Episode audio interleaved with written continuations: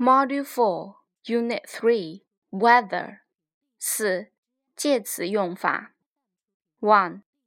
Jill lives in China. Amy is from Australia. They often make phone calls to each other. 2. How's the weather in Australia? It's cool and windy. 3. What's the weather like in autumn? It's cool and dry. 4. At Christmas, Jill receives an email from Amy. 5. Here are two photos of Christmas. 6. In Australia, summer comes in December. There is no snow at Christmas. 7.